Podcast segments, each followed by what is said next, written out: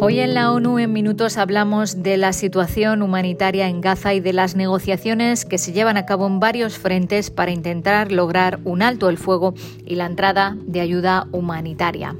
Expertos en derechos humanos piden a Pakistán que no deporte a ciudadanos afganos y a China que no devuelva a norcoreanos. Y todavía en Afganistán los fuertes terremotos han dejado a miles de personas sin hogar justo cuando llega el frío del invierno. Un saludo de Beatriz Barral. El secretario general viajará a Egipto para intentar lograr que el país permita entrar ayuda humanitaria a Gaza por el paso de Rafah.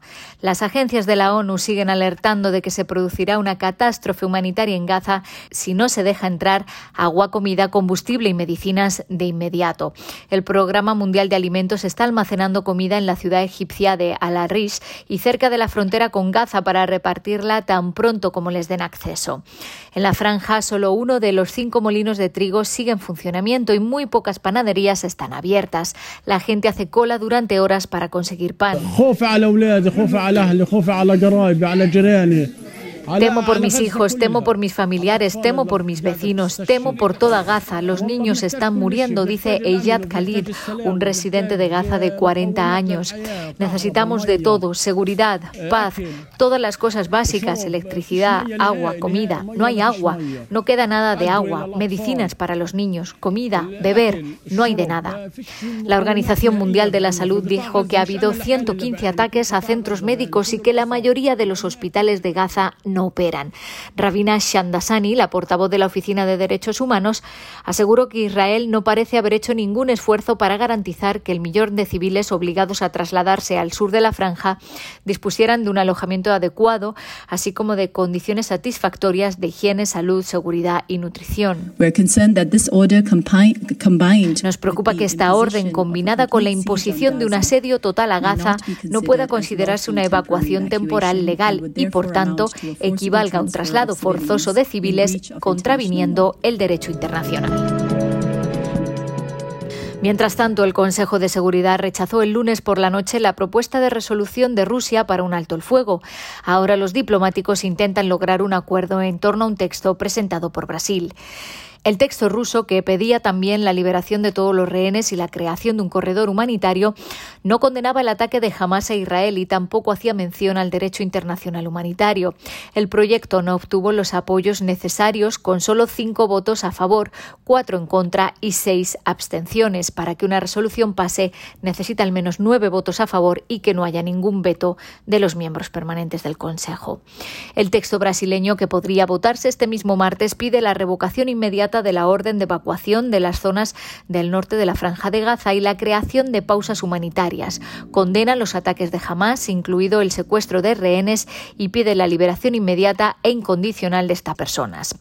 Rusia ha enviado dos sugerencias de enmiendas al texto brasileño, incluyendo un párrafo en el que condena el bloqueo israelí de la Franja de Gaza. Cambiamos de asunto. Expertos en derechos humanos han pedido a Pakistán que no deporte a más de un millón de afganos a su país y a China que no devuelva a personas que han logrado escapar de Corea del Norte.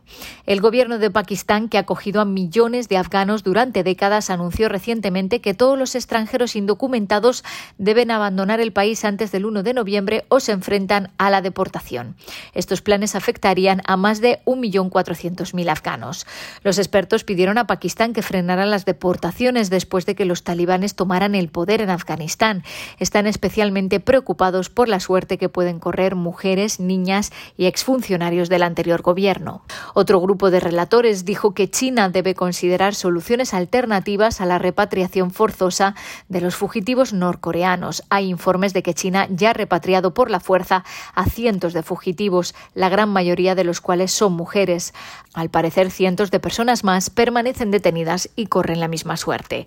Según los expertos, hay informes creíbles de que los norcoreanos devueltos son sometidos a torturas y otras graves violaciones. Y todavía en Afganistán los fuertes terremotos que han sacudido la provincia de Herat en el oeste del país han dejado a miles de personas sin hogar ante la llegada del invierno. Los seísmos han causado al menos 1.400 muertos y heridos y han arrasado pueblos enteros.